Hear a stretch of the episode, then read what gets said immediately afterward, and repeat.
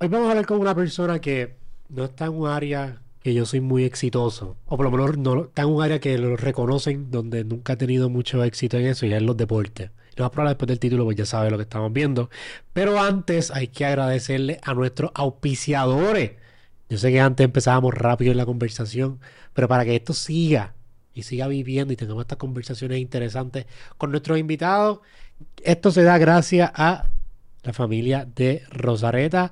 Los pen me están preguntando, Yochoa, ¿dónde consigo ese pen tan lindo, Yochoa? Esto lo pueden conseguir en los dispensarios de Cleo. Están en Garden Hills, ya están abiertos, hicieron un soft opening y pueden conseguir todos sus productos de Rosareta. Mucha gente ha ido a probar este producto y me han dicho, mira, Yochoa, pero es que yo no me arrebato tanto cuando pruebo esto. El cannabis es mucho más allá de arrebatarse, esto es un estilo de vida que vamos a estar abundando más en eso, pruébelo, no vaya con la mentalidad de arrebatarse. Esto es para que usted funcione en su día, tranquilo, pueda trabajar y pueda usarlo como un enhancer de su diario vivir. Y estas sillas bonitas que ustedes ven acá atrás son gracias a la familia de Dr. Tech. Están localizados en el Molo San Juan. La familia Dr. Tech nos presta esta sillita y un par de cositas que vamos a estar trayendo con ellos bien interesante y tecnológica. Todo lo que usted buscando en tecnología que usted necesite inmediato puede buscarlo en sus tiendas de Mayagüez Mall y Mall of San Juan. Tommy, ¿cómo estamos hoy? Todo bien. Algo que yo quiero empezar contigo. ¿Viste esa introducción que era larga? No, no, de tres pares. Ay, está, está cabrón, no me acostumbro todavía. No, bro, oye, te salió bien. Pero tengo auspiciadores, eso, me, eso es lo, lo me lo vendiste, me lo vendiste. tengo auspiciadores que eso es lo importante. Este... Cuando estábamos hablando antes de coordinar entrevistas o whatever, hemos hablado mucho por DM, intercambiando ideas y de las cosas que están pasando con la tecnología.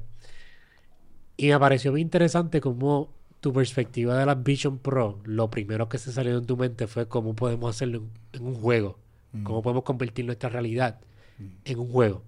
Que estábamos, me diste el ejemplo de Gran Turismo, de coger las mejores rutas. Tu mente funciona así, como que todo lo estás viendo como un game. Eh, yo.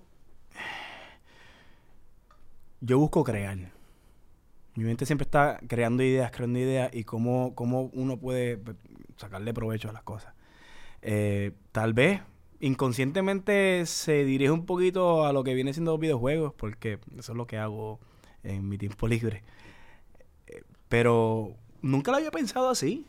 Como tú eres gimnasta, by the way, Tommy es un gimnasta, tú eres de las Olimpiadas, que no sepa que iba a dar una piedra. Pienso que ese sentido de competencia y de deporte también tiene que ver con tu aprecio a los, jue- a los videojuegos. Tal vez. Maybe tienes algún afán con el Yo, juego en sí. el juego y es el sentido de ganar. Porque eso es lo que eso es lo que me brinda a mí los videojuegos. Eh, dopamina y, y ese y ese hype de, de poder hacer algo eh, mejor que lo que había hecho anteriormente o ganarle a una persona. Eh, o achieve algo que no había hecho. Y, y eso, sí, yo creo que eso se refleja. Fueron 25 años de gimnasia. Una vida entera. ¿Cómo es eso? O sea, yo nunca he estado tanto tiempo dedicándome a una cosa. Primero que tengo 25 años. No, no creo que tenga tanto ti- tiempo de vida. Y segundo, Diablo, bro. Yo empecé, yo empecé gimnasia cuando tú estabas naciendo. mira vaya. Ay, mi madre, 98, No, no, no, 86. 86. Mentira. Yo, yo, yo hice gimnasia lo que tú llevas viviendo. Mi carrera duró 25 años. Yo empecé en el. Yo empecé como en el. 91. Ya. Gimnasia. Más o menos. Eso es mucho tiempo de dedicarle a una eso es cosa. demasiado. Eso no te crea algún tipo de. Como que eso es tu personalidad, en cierto sentido. No es gimnasia, pero este tipo de mindset. Sí, eh, empezar gimna- em- empezar cualquier deporte, vamos, a temprana edad, tiene sus pros y sus contras. Sus pros, bueno, lo que siempre he dicho en, en- en- cuando tengo oportunidad de hablar del tema, eh, el deporte te desarrolla unas, unas destrezas motoras y más allá, como unos ciertos valores que por lo general los niños aprenden en su adolescencia. Cuando tú estás expuesto a un deporte como la gimnasia, desde los 5 años, 6, 7 años, tú empiezas a entender lo que es la dedicación, lo que es la perseverancia, lo que es repetición. Eh, hoy tú coges un niño que nunca ha estado expuesto a ningún tipo de deporte y, qué sé yo, está jugando un videojuego y pierden, se pueden frustrar más fácil. La gimnasia no, la gimnasia tú, te tienes que caer y repetirlo 100 veces todos los días. Y de esas 100 veces, 80 veces te van a salir mal. Que 90 te salen mal. Entonces, pues, eso es lo bonito del deporte, que te desarrolla a temprana edad y esos mismos valores tú puedes eventualmente representar en, tu estilo de vida profesional o, tú como persona. Pero a la misma vez, empezar un deporte a temprana edad te da paso al burnout, a que te queme. Y eso fue lo que me pasó. Yo hice gimnasia, empecé élite, Pero te quemaste bien tarde, cabrón, ya estás a las Olimpiadas. O sea, pero me quemé al nivel, te quemaste cuando ya, ¿qué más ibas a hacer? me quemé al nivel que yo me retiro y no quiero saber nada de deporte. Cero. Yo no sigo ningún tipo, ni baloncesto, ni voleibol, y mi esposa es voleibolista también olímpica. Ni baloncesto, ni voleibol, ni gimnasia, ni pelota, ni soccer, nada. Yo, o sea, yo no sigo deportes. Porque lo hice por tanto tiempo que ya, ya, ya estoy como que hastiado. Y, y eso pues, pues, nada, no. Hay gente que le funciona, hay gente que no. Hoy por hoy yo no hago nada, mano. Cero. Pero Ni pues- ir para el gimnasio y yo. Tú no vas para ir, ¿verdad? Que estamos hablando de eso. Empecé ahora, hace la segunda clase que llevo este, de pádel. El, no, una, un tipo, tipo tenis, beach tenis y jugar. Y estoy como que sacándole eh, partida a eso. Me gusta y estoy aprendiendo, pero that's it. No, y ahora y empezar otra vez nuevamente me cuesta un montón. Así que el deporte es bien bonito, pero es bien sacrificado. Sí. Yo, yo jugué voleibol un tiempo, bastante tiempo de mi vida, llegué a viajar y todo. y Jugué en liga.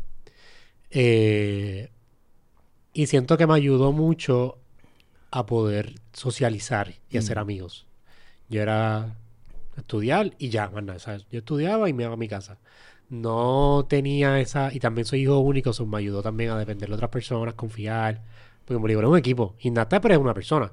Que me parece genial. Yo, yo creo que me encantan los deportes. Ambos, ambos. ambos. Te- eh, tú eres individual, pero también compites en colectivo. Ya.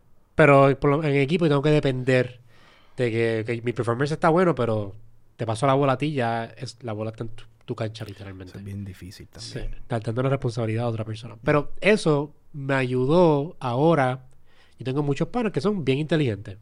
Porque son los que yo pues siempre me, me acercaba. Pero tengo estos social skills que él no tienen y es gracias al deporte. Estoy 100% seguro que es eso. El deporte me ayudó a poder desarrollarme más con las personas, hablar. Y puedo hablar con un average Joe como puedo hablar con un pana mío que tiene autismo y no quiere hablar con nadie y tiene social skills bien malos. Este, pero nunca, o sea, siempre me gustó la idea de practicarlo desde pequeño, como que me hubiese gustado tener esa experiencia de quedarme en un deporte. Es bonito. Yo, la mentalidad que tengo es, eh, cuando uno empieza a madurar físicamente y el desarrollo es mayor, pues que se enfoque en un deporte. Al principio, yo diría, si hay papás que nos están viendo, exponlo a todo tipo de deporte. Porque al principio es, es recreativo. Pero cuando te, cuando te pusieron a ti, ya sabían que tú tenías talento en gimnasia y te estaban visualizando para toda la vida. Como que, No, no, no, no, no, no. Yo, yo tenía, yo tuve acceso al difunto Diego Lizardi, que en paz descanse. Era bien amigo de mi familia. Y, y yo, yo quería aprender a dar vueltas porque quería impresionar a las nenas. Eso fue lo que yo le dije a mis papás. Yo- o sea, yo quería impresionar a las nenas de mi escuela y dar vueltas. ta, ta. O sea, era más for fun. Eh, el for fun vacilón fue que me gustó lo que estaba haciendo, tenía habilidad y empecé a despuntar. Y cuando uno es bueno en algo, pues uno se requeda. Eh, hasta el punto que, que se acaparó toda mi infancia. Eh, hoy por hoy, tú me dices, vamos a jugar baloncesto. Yo te digo, bueno, yo no sé jugar baloncesto. Y me dice, "¿Cómo? o sea, bo- boricua, en todas las esquinas hay una cancha de baloncesto, vamos a jugar voleibol. Yo no puedo pepiar. ¿No puedes pepear? No, de eso. Tu esposa es Bilbar y Mojica y tú no sabes pepear. Está fuerte eso. Está bien fuerte. y es porque, porque no tuve acceso a otros deportes de temprana edad. Entonces, mi desarrollo fue 100% en la gimnasia. Vamos, esa es una de las razones por la cual llegué a donde llegué. Pero, pero tiene sus pros y sus contras. Yo, yo considero que, que lo mejor es exponer al niño o al joven a todo tipo de deporte. Entonces, eventualmente, que él toma la batuta y decida dónde se siente más cómodo, qué se le hace mejor, qué le gusta. y qué no, y ahí entonces pues deciden. Pero como quiera pienso que se ha quedado gran parte de eso en tu vida incrustado, que lo que estaba diciendo, que lo- eres súper fan de los videojuegos, tienes 100%. todo ese sentido de competencia, de querer ganar. Eh, y como te dije, cuando me enviaste ese voice, me quedé con eso en la cabeza y yo, qué interesante que lo que tú me dijiste fue a, a base de juegos, como que cómo Mm. podemos hacer nuestra realidad que sea un juego, que Mm. todo sea, pues, gano puntos, voy creciendo y eso lo veo más viable en cuestión de cómo esta tecnología se puede aplicar para nuestro diario vivir. O sea, y puede ser adaptada más rápido. Mm. Si lo ponemos como un juego, mira, voy a fregar. Ah, pues tengo 20, pu- 20 puntos y frego con las gafas y estoy, este, qué sé yo, fregando más rápido y las gafas pueden detectar los platos y el, el- la cuchara vale 5, el plato vale 10. Eso pues lo puedo ver mejor. Es más entretenimiento. Está el aspecto eh, de productividad, que es más, este, más derivado al trabajo. Y está el aspecto de entretenimiento, que es más eh, eh, for fun, cosas que tú no necesariamente te sientes obligado a hacer. Y por lo menos eso es lo que eso es lo que yo he estado haciendo en mi, mi- tiempo libre. O sea, el videojuego. Yo creo que también está el aspecto de querer ganar. Pero el otro lado está es que el aspecto de burnout. Yo necesitaba un, tipo de escape de la gimnasia. La gimnasia muy rápidamente se convirtió en mi trabajo. Y un momento donde lamentablemente uno no lo hace por el amor al arte, uno lo hace pues porque tiene que hacerlo por obligación, por responsabilidades, por contrato. El tiempo libre, el escape, eran mis videojuegos. Y por eso yo acudí mucho a los videojuegos porque trabajaba ocho horas al día, llevaba el cuerpo al límite y necesitaba mi tiempo de ocio.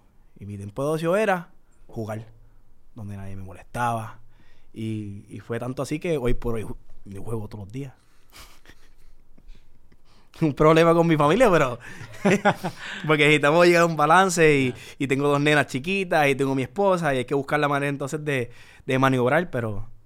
Pero de que juego, juego. Aunque sea a las 2 de la mañana, juego por lo menos media horita. Es una adicción lo que tú tienes, Tawi. Es un estilo de vida. Es un estilo de vida, muy bien. Es una, una tremenda manera de verlo.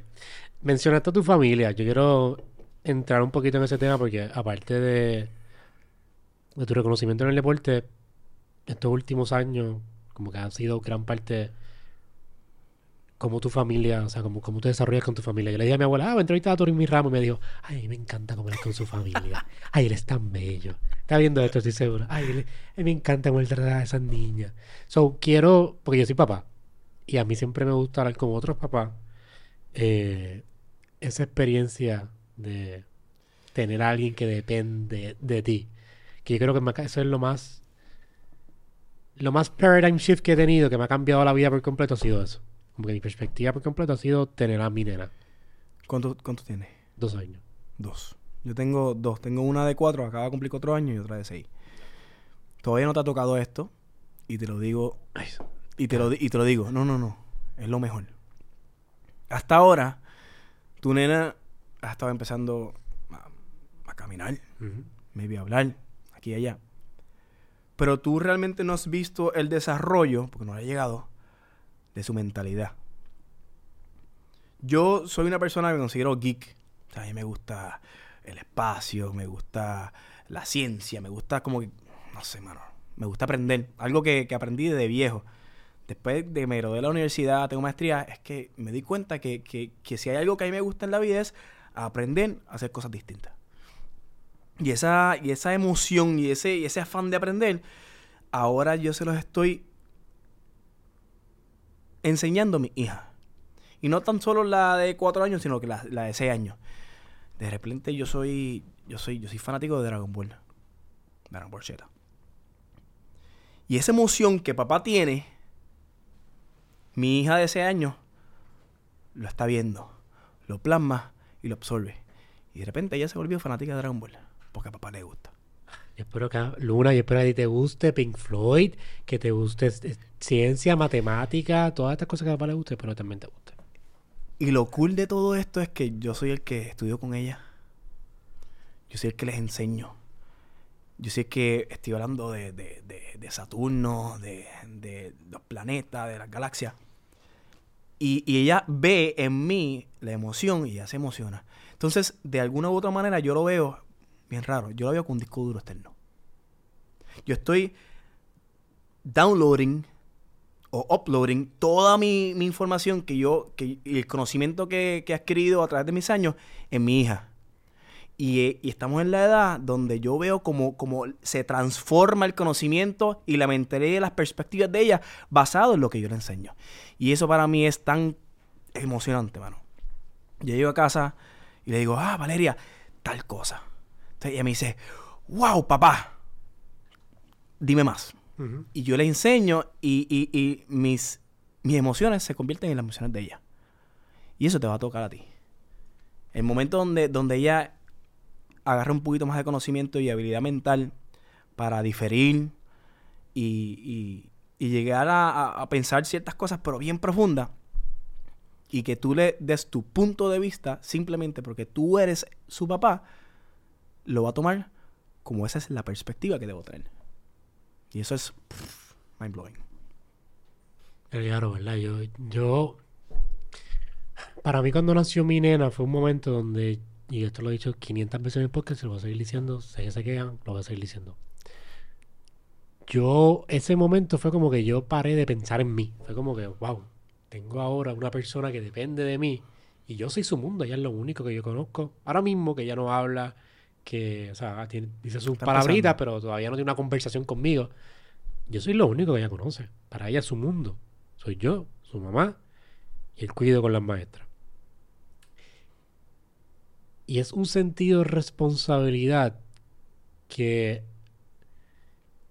mmm, no, no, sé ni cómo describirlo, porque es que me, me dan me da la motivación necesaria que yo necesito para yo seguir continuando a hacer mis cosas que antes yo pensaba que eran para mí. Como que ahora yo no trabajo para mí, ahora trabajo para mi nena. Yo quiero que mi nena vea que papá trabaja duro para lo que él quiere. Y maybe papá no logre hacer todo lo que él quiere en la vida, pero Luna vio que papá siempre hizo lo que él quería. Y eso es lo único que yo quiero, que yo tengo en mi mente. Yo quiero que mi nena piense que ella siempre puede hacer lo que ella quiera si se pone una meta. Y es como un o sea, yo he comparado mis panas conmigo, o sea, en mis edades, y es un switch literalmente que pasa, no es, y es algo instantáneo. Mm. Y todavía no he podido como que describirlo, qué pasa físicamente, internamente. Es algo que no tiene hasta ahora ninguna explicación científica detrás. Tengo una palabra perfecta para eso. Madurez. O maduras o maduras. Y tú entiendes que es necesario que tú madures para que ella siga desarrollándose. That's it. Y no hay break. Si tú lo das total. No hay break. No hay break. No hay break. Entonces, pues, yo estoy viviendo esa etapa bien bonita con, con, con mis dos nenas. La mayor, porque la, lo que, Y nena es diferente, porque... Ah, no, no, no. Oye... Ser papá de una nena. Llegó un momento donde Valeria me dice, hace, hace como, como 3, 4 meses atrás. Me, me, me dice, papá, yo te amo tanto yo me quiero casar contigo. Dijo mi nena. Y yo, mi amor, eso no, no, no trabaja así. Entonces me tocó explicarle el amor de papá y el amor de pareja. Tiene seis años. Pero todavía no me ha tocado cuando me toque escuchar que ella ama a otra persona. No, yo voy a sacar una pistola. El día que yo me entere que mi novia tiene que mi novia, que mi nena tiene un novio, yo voy a quitarme la licencia de cannabis y yo voy a sacar una licencia de pistola. Pero, pero mientras tanto, yo creo que todavía falta un poquito para eso. Yo no me voy a estresar con esos pensamientos y voy a seguir eh, el día tras día con ella. Como a mí me encantan y me salen con unas cosas. Y, y, yo tengo, o sea, yo tengo conversaciones bien profundas de lo que sea. ¿Con, con tu nena? Con mi nena, con Valeria. Los nenes son las mejores personas que se hacen las preguntas más curiosas y más profundas de la vida, como que qué es la vida, papá, qué es la muerte, porque están aprendiendo y absorbiendo todo desde un lente sin prejuicio. no tienen todo esto que nosotros crecemos en la sociedad después y eh, estos problemas ficticios que nos ponemos. El nene es como lo más puro de conocimiento que tú vas a encontrar, es un niño de 4 o 5 años. Por eso es que aprenden tan rápido. Pues son una esponja y, y, no tienen prejuicio, eh, eh, no tienen ese esa incomodidad de ser juzgado. Ellos preguntan lo que no saben y quieren aprender. Y esa es una de las cosas que, que yo creo que nosotros perdemos cuando entramos a la, eh, a la etapa de teenager y estamos pues, desarrollándonos. Ese, ese, sentido de wonder, de, de, cómo funcionan las cosas. Por eso mi nena, yo soy un padre protector. Me gusta como que sentir que, asegurarme que ellas estén bien. Pero siempre estoy como que refrescándome la mente, la memoria y decir, mira, ok, es una niña, deja que aprenda. O sea, deja que, deja que rompa un huevo. Deja que se dé cuenta que el huevo eh, es, un, es, algo infrágil, que por adentro tiene líquido y si lo rompes te vas a embarrar todas las manos. O sea, deja que, o sea, no, no, no, no, no toca eso. Deja que lo explote. Fíjate eso. Es parte del desarrollo.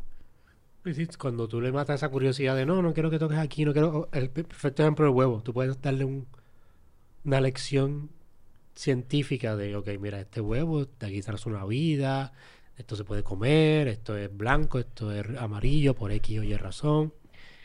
Y le das, o sea, algo tan sencillo como eso puede ser un momento bien impregnante para, para ese niño. Totalmente. Que puede cambiar el curso de su vida. Totalmente. No, yo, yo soy bien fanático de, de Neil, de, Neil deGrasse, Neil deGrasse Tyson. Que estamos así ya mismo a conseguirlo. Ese tipo, cabrón. ese tipo está a otro nivel. Y, y una de las cosas que él dice es eso del huevo. Le dice, mira, si tú le tronchas ese momento de wonder, de, de, de experimentar, estás tronchando una enseñanza científica gigantesca. Eh, un proyecto científico. Un huevo que es líquido, pero un huevo que si lo pones en el sartén y le pones un poquito de calor, esa cosa líquida transparente se, convierte, se convierte blanca. Un huevo que si lo pones a hervir, se vuelve duro. Eso para un niño es tan y tan y tan impresionante. Para nosotros, nosotros no, es whatever. Pero ese, ese sentido es lo que estoy intentando constantemente de recordarme. Es una niña. Deja que invente. Deja una niña, niña. Deja que, deja que, que esté jugando con lo que tenga que jugar. Si se embarra las manos, embarra las manos. Si está en, en la tierra y le pica una hormiga, porque le pica una hormiga. Que aprenda. Porque eso es lo más chulo de ser niño. Tú, tú tienes una relación que va acorde con una teoría que yo llevo diciendo hace un tiempo aquí en el podcast. Y es que recientemente yo creo que ahora me considero parte de la industria de medio, entretenimiento, como que yo estoy aquí todo el tiempo creando contenido y ya yo creo claramente que esto va a ser mi industria por un buen tiempo. Y desarrollándome en esta industria me he dado cuenta que las parejas funcionan mejor cuando son de la misma industria o tienen backgrounds similares. Mm. Tú, con tu esposa, pues ambos son deportistas. ¿Has tenido siempre novias deportistas o, o Vilmari fue la primera? Y si no, ¿cuál ha sido la diferencia entre... O sea, quiero probar mi teoría, quiero ver si eh, Ok, yo he tenido... He tenido parejas del deporte y he tenido parejas fuera del deporte. Tomando en consideración que ambos hacen el deporte a un nivel elite. O sea, o hicieron el deporte a un nivel elite, o sea, a nivel sí, olimpiada. Sí, es como que jugaron deporte un ratito y ya. Sí. Este he estado con. Eh, he tenido novias que, se han desarrollado a nivel élite en el deporte y otras que no. Y yo siento que. Que hay una complicidad en estas personas que llegan a su máximo expresor deportivo porque entienden entienden el proceso no necesariamente es eh, el ganar, sino que entienden todos esos años de sacrificio. Y primero, son muchos temas que tú puedes tener una conversación bien profunda y la persona te entiende. Y segundo, que hay veces que no tienes ni que hablar. Porque esa persona sabe por lo que estás pasando. De repente, un partido y perdiste. Y te entra una depresión o una molestia o una, una, una frustración que no necesariamente tienes que hablarla. Pues si tienes una persona al lado que ha pasado por eso, no pasa nada. Yo sé, yo sé lo que siente. That's it. Y eso no lo tienes cuando tienes parejas que no están expuestos a este tipo de, de, ambiente. Así que yo, yo siento que Vilmar y yo, uno de los, de los aspectos eh, primordiales que, que, desarrolló nuestra relación es, es, porque los dos hemos estado expuestos al deporte. Ella estuvo expuesta al deporte como 20 años también. Conocemos, entendemos y nos apoyamos por eso. Su mi teoría está bien. Mi teoría es que funciona mejor. Hasta cierto nivel. Ayuda mucho. Sí, porque... Es una complicidad. Y ambos son deportistas en el lente público, en el ojo público, mm. que también eso trae otro tipo de perspectiva, porque pues, cuando tú sales a la calle la gente te reconoce, la gente te habla, la gente te para, y no todo el mundo eh, puede manejar eso bien. Y si, y si te pones a pensar, el deporte de voleibol no es que no es un deporte no tradicional, pero no es un deporte base como baloncesto y béisbol. Y cuando uno hace un deporte no tradicional, que ambos están en la misma línea, uno inconscientemente tiene que trabajar con su imagen, porque si la cagas, la cagaste. Porque tú, tú no puedes hacer una vida del deporte. Tú tienes que mantener una imagen limpia una, imagen saludable, porque las personas te están viendo. Y inconscientemente, tanto Ilmarí como yo mantuvimos una, imagen muy, muy, muy respetable y limpia en el aspecto este, profesional del deporte y, eventualmente en, lo que viene siendo el ojo público. Y hoy por hoy, eso se ha reflejado en la familia mía, que es una familia saludable, dentro de todas las, las dificultades e incomodidades que hemos tenido, porque somos humanos, eh, pero, pero es una, una, familia funcional, saludable, donde pues las otras personas tal vez nos miran y quieren, quieren emular lo que estamos haciendo. No, mi abuela, mi abuela, mi abuela fanática tuya, Tommy. Y es por eso. Y yo soy una persona con 500 problemas y 500 incertidumbres. Yo soy una persona común y corriente. Pero hemos trabajado el aspecto social de una manera correcta, productiva, positiva, igual que mi esposa. es bien interesante porque eso que dijiste de los deportistas aquí en Puerto Rico, es verdad, tú no puedes vivir del deporte. Digo, a menos que tú eras, eh, de repente es un palo y estás en soccer o en, o en básquet y llegas a la, a la NBA o grandes ligas en béisbol. O sea, son, son, son ciertos casos que no todo el mundo llega. No, la mayoría aquí no, no puede vivir el deporte y, se ve mucho cómo buscan en otros lados y en otros para poder expandir y poder subsistir el arte que a ellos les gusta hacer. Pero entonces, ¿crees que Puerto Rico siga desarrollando, o sea, si seguimos este patrón, podemos seguir desarrollando buenos atletas? Porque yo pienso que ahora, por ejemplo, en el 2012, yo me acuerdo de todos ustedes, el Dream Team. Me acuerdo de todo el mundo que había un montón de gente que iban para la Olimpiada. Puerto Rico representaba mucho. Ahora, cada vez que pasan los años, siento que han ido menos exponentes de Puerto Rico. ¿Crees que eventualmente no, por el mal manejo que tenemos a los, a los atletas del país, no lleguemos a tener tantos exponentes como antes? Va a seguir bajando. Y va a seguir bajando porque las ligas menores eh, no se les da mucho cariño fuera de los deportes tradicionales en, baloncesto, en voleibol, hay ligas menores donde se desarrollan prospectos y eventualmente eh, pasan a ser del equipo, equipo nacional. En los deportes no tradicionales, eh, todo, esgrima, eh, pisticampo, eh, gimnasia, tenis de mesa, boxeo, o sea, todos estos otros deportes que son deportes que le han traído mucha honra y gloria a Puerto Rico. Tiene que llegar un, un unicornio. Y esos unicornios especiales, esos nenes que, todas las estrellas se alineen. Que tienen eh, unos papás que le apoyan. Tienen eh, uno, un entrenador perfecto, no perfecto, pero excelente. Tienen el apoyo económico del gobierno. Tienen, están rodeados como que de todo esta que es básico para que entonces el nene se desarrolle. Y eso no pasa, eso no pasa todos los años, ni cada 10 años. Y ese es el problema hoy por hoy. El desarrollo de los deportistas va a seguir, se va a seguir desarrollando. Pero poco a poco va a ser menos y menos y menos, siempre y cuando nosotros no apoyemos el deporte. Es cuestión colectivo. Eh, no, hay, no hay dinero para, para que los atletas viajen a desarrollarse, a, exponerse a otro, otro tipo de, de, de atletas. Cuando yo estaba, que eran los Golden Boys, yo me recuerdo, una de las razones por la cual, hubo muchas, pero una de las por la cual el equipo de gimnasia no clasificó a la Olimpiada, que íbamos a clasificar para la Olimpiada completo, fue porque el equipo está compuesto de seis personas. Y está el séptimo, que es el suplente, que, está ahí por si acaso. Y tenemos a, uno de los integrantes que, me atrevería a decir yo que, era el, principal de nosotros, que era Luis Tingui Valga.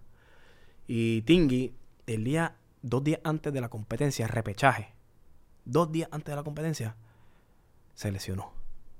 Se, rompió el dedo del pie. Y se quedó fuera de la competencia. El suplente entra, y me recuerdo hoy por hoy, ver a ese nene, teenager, que para ese entonces era teenager, parado en, en, un ambiente, habían, qué sé yo, 15 mil personas viéndolo, frisado en pánico, nervioso, y no pudo hacer el performance que tenía que hacer. Porque no había pasado por este proceso de desarrollo de exponerse a competencias así grandes. Y eso es, eso es, eso es el frío olímpico, lo que llama el frío olímpico. Y eso en el 2012, cuando teníamos apoyo económico, nos pasó. Hoy por hoy, que el apoyo económico es mucho menor, todos los, los integrantes del equipo nacional pasarían por eso. Es muy, muy, muy complicado, muy difícil eh, desarrollarte a nivel elite en un deporte donde no tienes acceso a otros atletas, no tienes acceso al venue que, qué sé yo, estás acostumbrado a hacerle unos trucos en, en, un cuadrito, de repente estás en, un estadio que no sé cuántos cientos de pies de altura, todas esas cosas. Sí, sí, yo lo, puedo entender. Yo no, yo no he participado, obviamente, no soy deportista, pero nunca he participado en nada así de, de un deporte elite, pero recientemente fui a una conferencia de, tecnología, que es la más grande, se llama CES. Te vi, te vi. En Las Vegas, y yo aprendí tres cosas ahí. La más importante, que es la que va a ir con el tema, es calidad. O sea, aquí en Puerto Rico, yo no puedo compararme con nadie. Porque no tengo un punto de referencia de alguien que yo diría, wow, yo aspiro a esta persona a ser en el área de tecnología, porque no la hay. Y me sentía cómodo, decía, que yo estoy bien. O sea, yo estoy haciendo las cosas bastante bien, con esto que estoy haciendo puedo continuarlo y seguirlo. Pero mirándome con la perspectiva de Las Vegas, pienso que lo que estoy haciendo es mediocre. Dentro de lo que comparo con las demás gente que está haciendo lo mismo que yo. Tú entras en una zona de confort. Una zona de confort que tú no te das cuenta. Hasta que te expones. Hasta que te expones allá afuera. A otras personas. Eso es exactamente lo que pasa en el deporte. Cualquier tipo de deporte. Un poquito más a nivel elite porque el nivel competitivo es mucho más alto. Pero si tú estás jugando Call of Duty, estamos jugando tú y yo Call of Duty y yo te gano y te gano y te gano, pero los dos somos aficionados, no es nada. Y de repente me toca jugar con, con Menganito, que es el número uno de Puerto Rico. Y de repente me toca jugar contra el número uno de Estados Unidos o el número uno del mundo.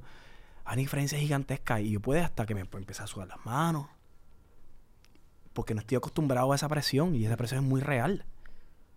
Muy real. En todos los aspectos, en todo, en todo tipo de profesión si estás acostumbrado a hablar frente a un público exclusivo y de repente tienes que hablar eh, frente, frente a un público, qué sé yo, eh, mil personas, te va a dar una cosita por dentro porque no estás acostumbrado. Tienes que exponerte constantemente para ese miedo sobrepasarlo.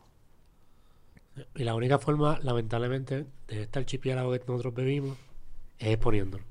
Es exponiéndolo y saliendo. Y es triste en ambos casos. En mi caso de tecnología, yo tengo que primero despertar el interés y después buscar esa estructura de, de, exponer. Pero en el caso del deporte, aquí mucha gente tiene, pasan años talentosos jugando para entretenerse en sus casas y en equipo. y nunca llegan al potencial que tienen realmente porque no están las herramientas aquí. Mm. Y es triste. Y para ponerse necesita dinero. Necesita dinero. A fondo. Necesita dinero. Sí. Y, en- y entramos en un tema gris, así que. Está cabrón. Este, hablan- hablando de temas grises, tengo un tema gris que quiero tocar contigo. Y en cualquier momento, si no te sientes cómodo, podemos pararlo porque sé que es un tema delicado. Tú conociste a Félix Verdejo cuando estuviste en tu tiempo de Olimpiada. Sí, yo estuve con él en la Olimpiada. Los dos estuvimos en, en 2012. 2012. Sí. ¿Cómo fue tu relación con Félix Verdejo? Muy coloquial, pero muy, muy, muy positiva. Inclusive él, él llegó un momento donde, donde estaba saliendo con una muchacha del equipo nacional de gimnasia.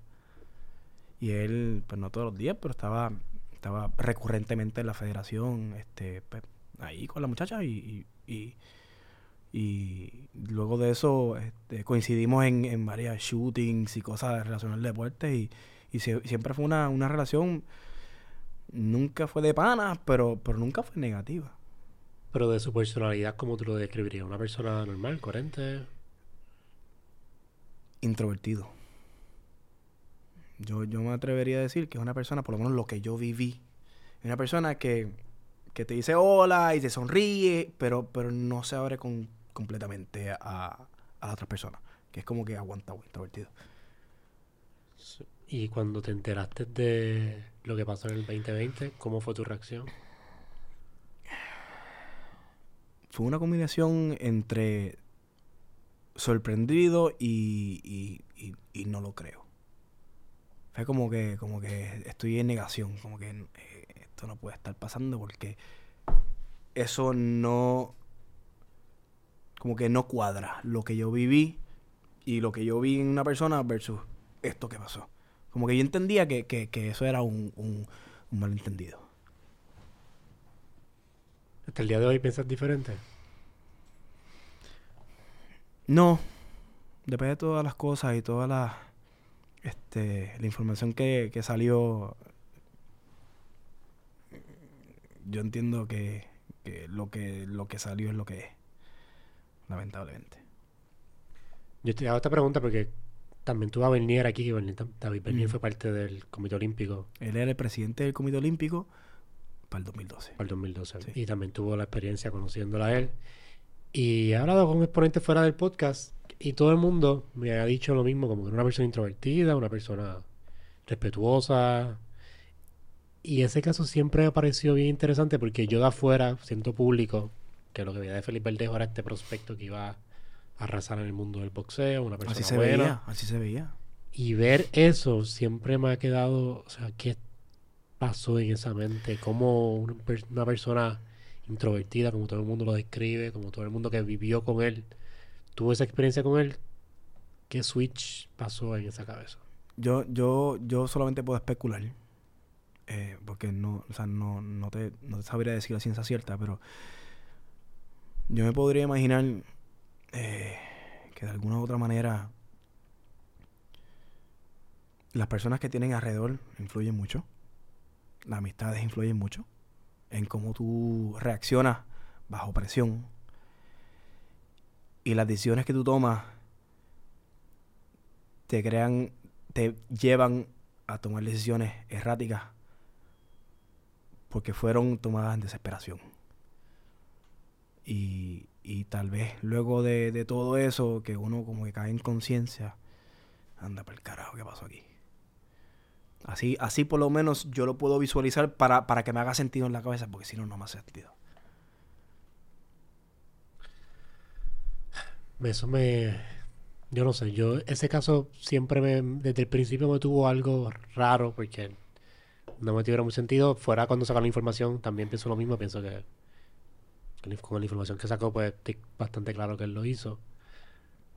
Pero pienso que no se ha acabado, pienso que hay más información ahí de lo que realmente se estipuló. Y es triste, es triste ver gente que llega tan lejos, como que oye, ver el otro lado de la moneda, como su vida puede cambiar por completo en un segundo. Como todo es tan 100%. frágil. Por, por, por una simple decisión. Una simple decisión, un momento, un día, un mal enojo, todo puede cambiar en tu vida. No importa lo lejos que hayas llegado, nada. Est- es, de loco. Porque tu imagen pública, hoy por hoy, no lo es todo, pero es bien importante. Como las personas, yo soy una persona que, a mí no me importa como, la gente piense de mí. Pero sí me importa ya un mensaje positivo.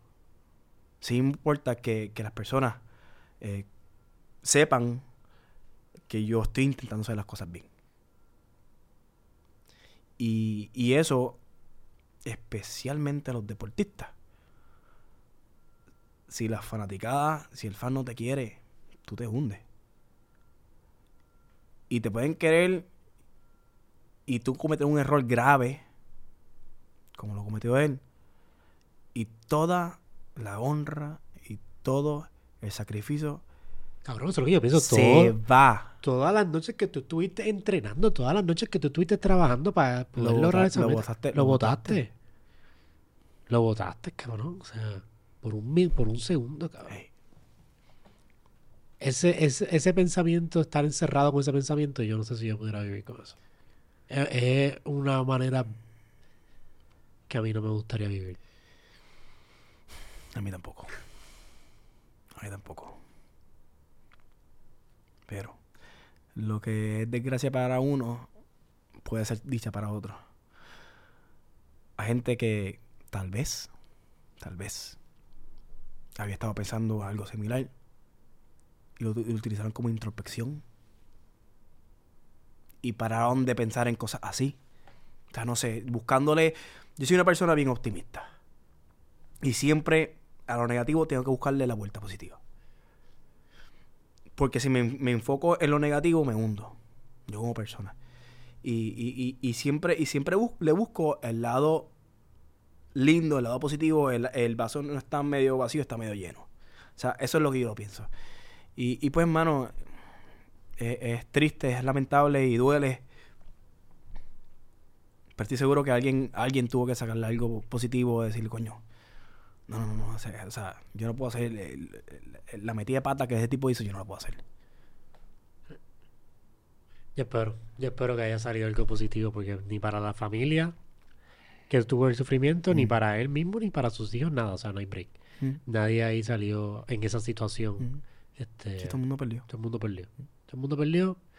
Yo espero que mucha gente vea esa, esa situación aquí en Puerto Rico y fuera de Puerto Rico, porque eso fue algo no sé, este, global. ¿Y creen conciencia? Y cree conciencia. Hablando de eso del lado positivo, y quiero volver también al tema de, ser papá.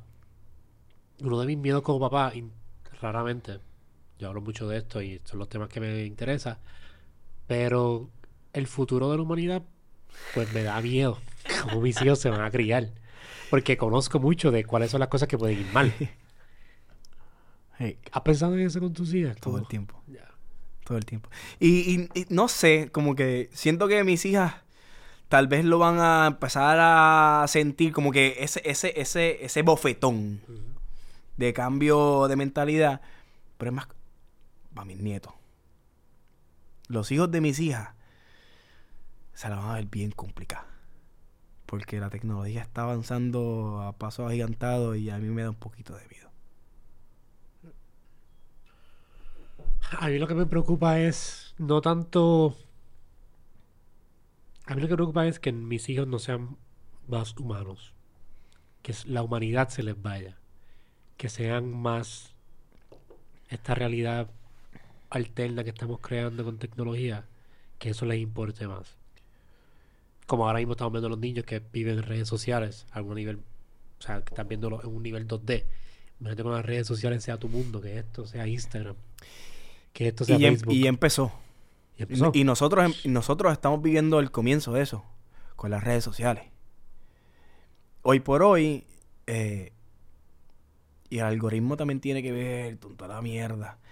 Hoy por hoy es bien importante para un canal de contenido con una persona pública que tu contenido llegue que la persona le dé like, que te deje un comentario positivo o negativo, whatever, pero que, pero, o sea, que, haya un engagement. Y si no lo hay, hay que reajustar. Entonces, hoy por hoy ya nos estamos como que dirigiendo a un estilo de vida donde el AI, la inteligencia artificial, las redes sociales, nos están dictando qué cosas se pueden hacer y qué cosas no. Ya estamos viendo eso. Eventualmente eso llegará a un punto donde, donde, donde tu vida va dirigida directamente a lo que dice un algoritmo. Pero hoy por hoy yo lo estoy viendo también. Así que... Cabrón, y la noción cómo tú pierdes, porque, por ejemplo, a mí un video que me va mal, si yo no tengo 50.000 en un, views en un video, yo me ese video flopió. Pero yo hablo al frente de 300 personas en vivo y a mí me da la taquicardia. Claro. Hablo de frente a mil, taquicardia me da. O sea, uno pierde la noción de cuánta gente te está viendo porque lo que ves son dígitos en una pantalla. Te voy a dar un, un- consejo de la taquicardia.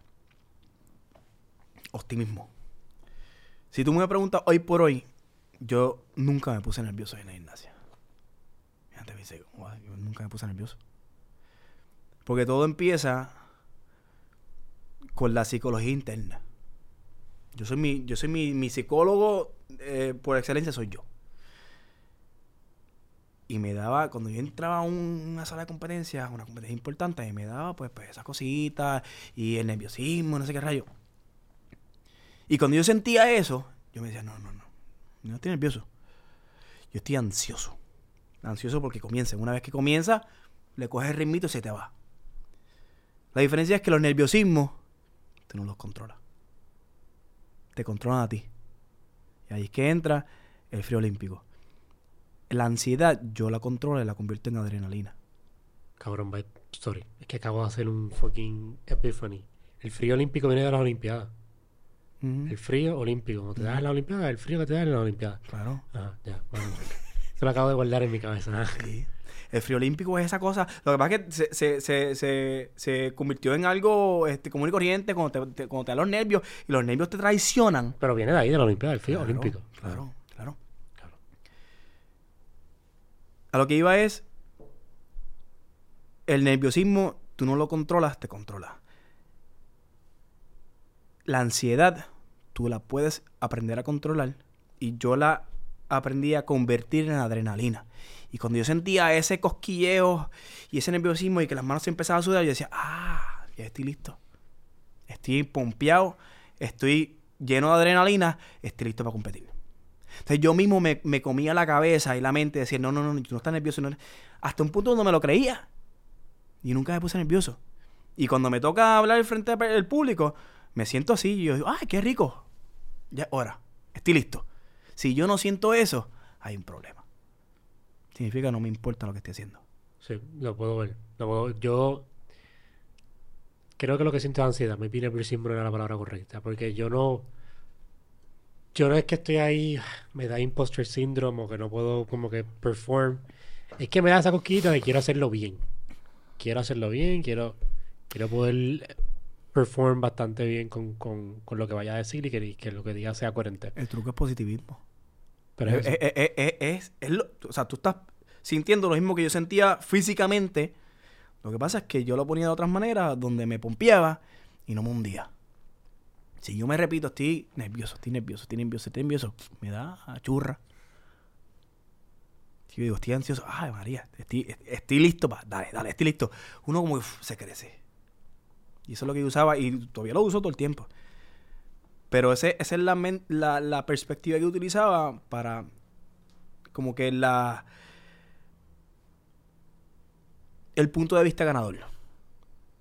Positivismo. Yo soy en, en cuando, qué sé yo, estoy jugando. Y yo llegué a jugar MLG. Yo llegué a jugar Major League Gaming. O sea, yo- lo que era es- Cabrón, lo, que, un gamer. de- lo, lo que es esports hoy por hoy. Tú eres un gamer. Yo, yo, gamer. yo competí pro en Estados Unidos en gaming. Ya, tú eres gamer, gamer. Yo pensaba que tú eres aficionado. No, ahí. no, no, no, no, no. Yo soy gaming. Yo soy gamer de, de, de reventado. Ya. Y eso lo ponía, lo ponían a prueba ahí también y funciona. Funciona. Cuando yo, yo te digo, yo, yo estudié arquitectura, cuando me tocaba dar una presentación al jurado, defender una tesis, una postura mía, me daba también ese, ese cosquilleo y ese butterflies. Y yo decía, ah, cool, dale. Yo estoy, yo estoy ready. Ya siento esto, estoy ready. Vamos.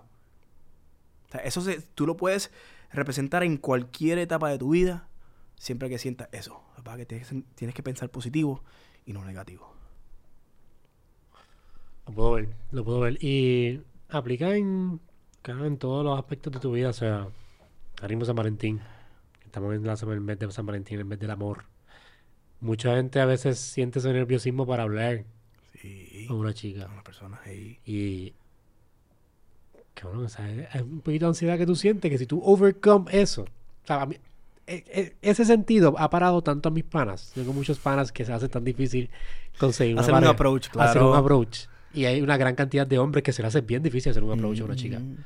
Eh, pero es por eso, porque no saben manejar ese nerviosismo. Piensan que les va a salir mal, piensan que va a ser un revolú. Eh, cuando realmente un- lo puedes ver como un tipo de ansiedad que es bueno que te va a dar. Mira, Claro, el nerviosismo te hace dudar. La ansiedad no necesariamente. Un buen hack, es un buen hack que Es un, encontraste. es- es un buen hack. Es un buen hack que encontraste ahí. Ya saben los panas míos cuando están hablando de, de chicas. Este. Hablaste de arquitectura. Quiero hablar de eso en cuestión de cómo has usado la arquitectura porque tienes un background, tienes una maestría Mm. en eso. Me imagino que eso lo has aplicado en los demás aspectos de tu vida, Claro. incluyendo el deporte, incluyendo el gaming, o incluyendo tu, eh, tus empresas que tienes de café y de perfume. ¿Cómo la arquitectura te ha ayudado a pensar diferente? Eh, construcción y diseño. Así, así, así trabaja mi, mi mente. Yo estoy diseñando constantemente, ya sea algo físico o algo ficticio o algo eh, como que yo, yo desarrollo una idea de la manera en que yo desarrollo un diseño. Em,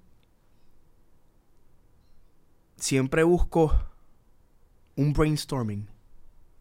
Cada idea grande empieza de un brainstorming. Hay 500 ideas y 499 te van a, eh, van a ser una porquería. Pero para eso el brainstorming, de repente sale esta idea que tú puedes como que nurture y desarrollar y diseñar. Y, y yo vengo, yo vengo, yo tengo la vena artística por mi mamá. Mi mamá es, es arquitecta también y es artesana del, del- del Instituto de Cultura de Puerto Rico. Y es un, y es un artista de tres pares. Y eso como que yo lo, yo lo heredé y me, me corre en la vena y me gusta siempre diseñar y pintar y dibujar y estoy todo el tiempo diseñando. Y, y ahora que soy papá, la nena grande le encanta dibujar, le encanta pintar, le, le encanta eh, eh, diseñar y con el lápiz. O sea, ha sido una etapa fundamental en mi vida. Y es de la mano en el deporte lo que me ha desarrollado como persona. El aspecto crítico de analizar las cosas vienen de la arquitectura. Y de repente, eh, porque tu- estudié arquitectura mientras hacía gimnasia. De repente llega un truco de gimnasia y tenía que hacer un truco. Y ese truco era bien técnico. Y tú tenías que como que dividirlo y desmenuzarlo para saber, porque cuando tú haces gimnasia, tú tienes que estar pensando, no tienes que estar pensando, tienes que estar consciente de toda la postura y los movimientos de tu cuerpo. Que si el dedo está así, de que el dedo está así, de que sacaste la cabeza, de que sacaste la lengua, whatever. Y ese aspecto crítico de cómo analizar una ejecutoria correcta, eso viene de, eso viene de la arquitectura. Eso viene de, de, de, de, sentarme a analizar las cosas correctamente. No es hacerlas por hacerlas. Interesante cómo tienes diferentes backgrounds de tanto de deporte como de diseño eh, y cómo los has integrado en tu vida y le has sacado el provecho a todo a la misma vez. Yo, pues, yo con yo estudié ingeniería este, en Mayagüez, no terminé. Bueno, sabía que no iba a querer fucking trabajar en ningún Facebook ni LinkedIn. Este, pero todavía hasta el día de hoy, haciendo estos podcasts, uso metodología de ingeniería. Claro. Uso este cómo este, hacer un proyecto y lo diseco y hago un systems engineering y busco cuál es la mejor opción y en mi diario vivir tengo mi novia que mi novia pues ella piensa de la manera psicológica, wellness, ella es bien yogi Pero yo lo veo todo analítico, ok, cuál es la mejor opción, cuál es la optimización mejor para esto. Y es un método, es, es igual que la arquitectura, la arquitectura también y la ingeniería van de la mano. Es un método de pensar que yo pienso que todo el mundo debe de tener. Es, es más como pensar así, Mm. fuera de lo que estás haciendo en sí, Claro. fuera del producto que estás creando. Sí, sí, 100%. Porque aplica a todos los, este, todos los aspectos de tu vida. También conozco una muchacha que, que trabajó eh, como ingeniera y ahora cocina y usa también esas metodologías Claro, para eso. claro. Y inclusive yo, yo le saco provecho, lamentablemente, y es lamentable porque, porque es mi pasión también, o sea, diseñar mi pasión. Yo nunca me revalidé porque tenía en su momento este planes de, de ir a Estados Unidos y Europa y una, y una reválida aquí en Puerto Rico no te la convalidan allá. Y yo dije, ¿para qué entonces pasar por este proceso que es costoso, que es eh, time consuming para, para tener que pasarlo nuevamente allá? Eh, por ende, nunca me revalidé. Y hoy por hoy yo no ejerzo como arquitecto. Si de repente un familiar necesita eh, tal cosa de diseño y está remodelando, remodelando la casa, pues yo se la remodelo. Y le hago el diseño, whatever, porque me gusta. O de repente el café, este, estoy desarroll- desarrollando un logo porque tengo un minor en, en arte gráfica. Y estoy el, el logo del café y, y tweak y esto y lo otro y lo hago yo. Porque es lo que me gusta. Pero es, no es mi source of income principal. Lamentablemente las redes sociales hoy por hoy han acaparado todo y, y producen más y, y pues la luz delante de la columna. Yo tengo dos nenas que tengo que producir, pues. Que, pero te ha ido bien. O sea, cabrón, o sea, fuera de la Sí. Olimpiada te has podido reinventar súper bien. Sí. No mucha gente puede hacer eso. Eso es un tipo de habilidad que poca gente tiene. Tienes ahora perfume, tienes ahora café, o sea, Sí, ha expandido. Hay que seguir buscando, bro. ¿Cómo ha sido este proceso?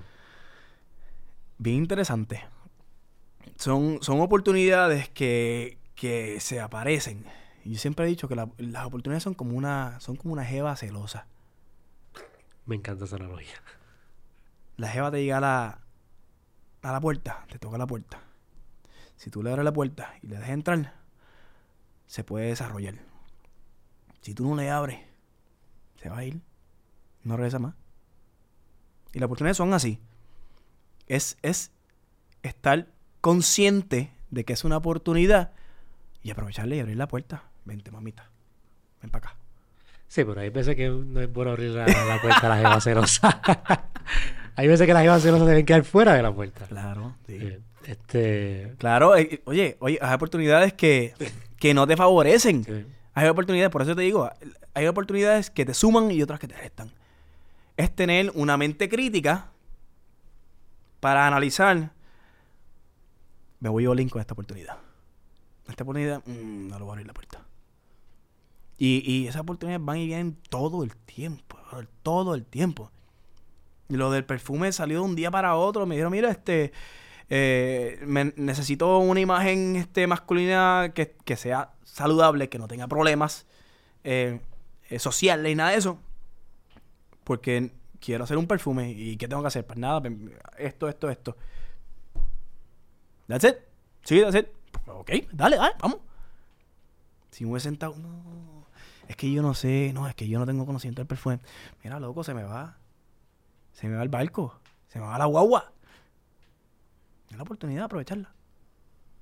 Cuéntame sobre los perfumes antes de irnos, estamos cerrando ya. ¿Cómo, qué tipo de productos tienen? ¿Qué cosas tienen? Porque me dijiste que tiene un body spray ahí, que eso es lo que yo quiero sacarle aquí a ustedes. Este, el body spray, todo comenzó como esta, esta mentalidad de hacer un, un producto que los hombres puedan utilizar, que no sea muy, muy, muy fuerte en, en nariz, que sea bastante liviano para salir del gimnasio. Cuando sales del gimnasio, tú sales eh, caliente el cuerpo y, y- y hay veces que, que los perfumes son como bien, bien, bien gras, grasientos. Mm.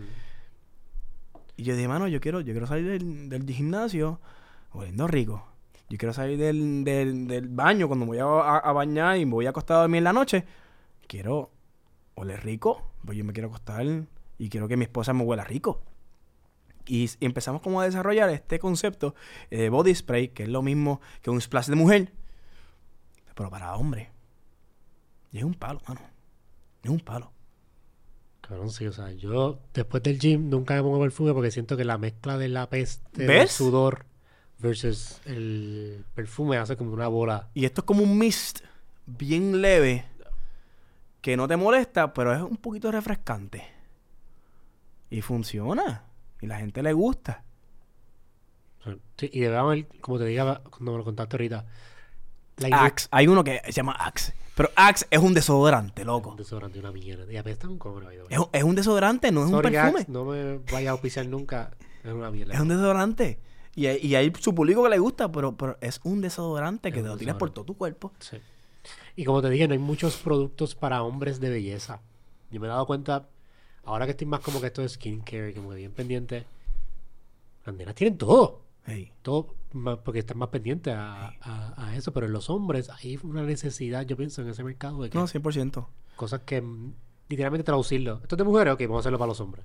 Y, Cosas el, así y el- y el perfume mío, el, el body spray, se llama 10. 10. ¿Dónde lo pueden conseguir? En, en Walgreens. Walgreens. Tiene en Walgreens y, y también en las tiendas este, eh, pequeñas de, De perfume. de perfume. Eh, se llama 10. 10. Y el 10 viene del 10 perfecto de gimnasia. Antes, el 10 perfecto, nada como Echi, que sacó un 10 perfecto, ese era como que el icono de la gimnasia. Ah, sacó perfecto, sacó 10. Y eso entonces yo lo representé en perfume, 10. Y ahí entonces voy este, tanteando con los colores, 10 black, 10 white, 10 gold, 10 gray. 10 se llama el, el perfume. Qué bello, qué bello, qué bueno, como te dije, main, qué bueno que te pudiste reinventar porque mucha gente después del deporte se quedan en el aire. Eso es algo bien grande de los deportistas, que después que terminan su carrera de deporte, no saben qué hacer. Solamente, ejemplo, como Mi- Michael Jordan, este, este cabrón que me... Shaquille O'Neal, me- sí. le mete bien cabrón después de fucking deporte, sigue haciendo Ay, billones. Hay que aprovechar su- la imagen pública, el boom, la ola eh, de exposición y hoy por hoy con las redes sociales más todavía. Y, y, y sacarle provecho. Para entonces, ¿cuál es tu próximo proyecto? Y cómo entonces tú puedes llevar todo este momentum que tú tienes, que la gente te, te ve, te escucha, eh, te conoce, y representarlo en, en- en- en tu nueva etapa de vida. Y eso yo creo que ese, ese es otro tema que vamos a estar en otro podcast. Exactamente. Este, es, co- es como, como los atletas, como que es, es- es una desintoxicación. Que el, el proceso que el atleta tiene que pasar después que se, le, se retira. Porque la vida no, no, no- llega un momento en don- donde no le hace sentido. Es una persona que lleva 40 años, 30 años, 35 años y se retiran de, de, de trabajar y ahora dicen, ey, a rayo, ¿y ahora qué? Y le toma un poquito de tiempo en, en desarrollar cuál es tu nuevo estilo de vida. Tommy, gracias por estar aquí. Agradezco mucho tu tiempo y me gustó el tipo de conversación que tuvimos, que pudimos tocar todos los puntos que quería. Exactamente. Casi todo. Casi, casi porque me faltó ese. Pero me gustó, me gustó y agradezco mucho tu perspectiva de papá. Me dejaste con cositas en la cabeza que voy a meditar y espero que a mi hija le guste todas las cosas que a mí me gustan eventualmente en el futuro. Llegar a ver todos estos podcasts. Yo, te- yo tengo. Yo no quiero tener hijos otra vez. Si yo tuviera que tener hijos nuevamente, esta es la única nena que voy a tener. Pero si tengo hijos nuevamente es porque mi nena no saca mi personalidad. Y quiero intentar una pequeña Joshua en el futuro. La personalidad de papá va a ir atado a la perspectiva de papá. Y si estás presente todos, todas las etapas de la vida de ella, ella va a adoptar tu perspectiva. Y basado en esa perspectiva, ella va a desarrollar su propia personalidad. Pero la perspectiva empieza todo. Ese, ese es, ese es el seed. Ese es el granito de arena. Y eso entonces deja que bloom. Que renazca. Qué bello. Qué bello. Tommy, gracias por venir. Puedes decir a todo el mundo tus redes sociales aquí, donde te pueden conseguir. Claro que sí, este Instagram es Tommy Ramos guion bajo P-U-R. Tommy Ramos underscore pur, pur de Puerto Rico. Eh, en Facebook también. Me envió un DM, siempre estoy pendiente, o intento por lo menos estar pendiente de todos ustedes que, que dejan su comentario. Y, y nada, estamos aquí para, para ustedes, porque dentro de todo, esas personas que nos están viendo son los que nos hacen o nos destruyen. O nos mantienen vivos, nos mantienen definitivamente. Eh, gracias a todos por seguir hasta el final de este video. Si está viendo esto en YouTube, no se olvide de suscribirse y de darle a la campanita. Y si está en el carro, si está en el gym, si está corriendo, escucha el podcast más cabrón del universo. Soy un Glitch Podcast que estamos en Spotify y en Apple Podcast. Que tengan un bonito día, una bonita tarde, una bonita noche. Nos vemos la próxima semana.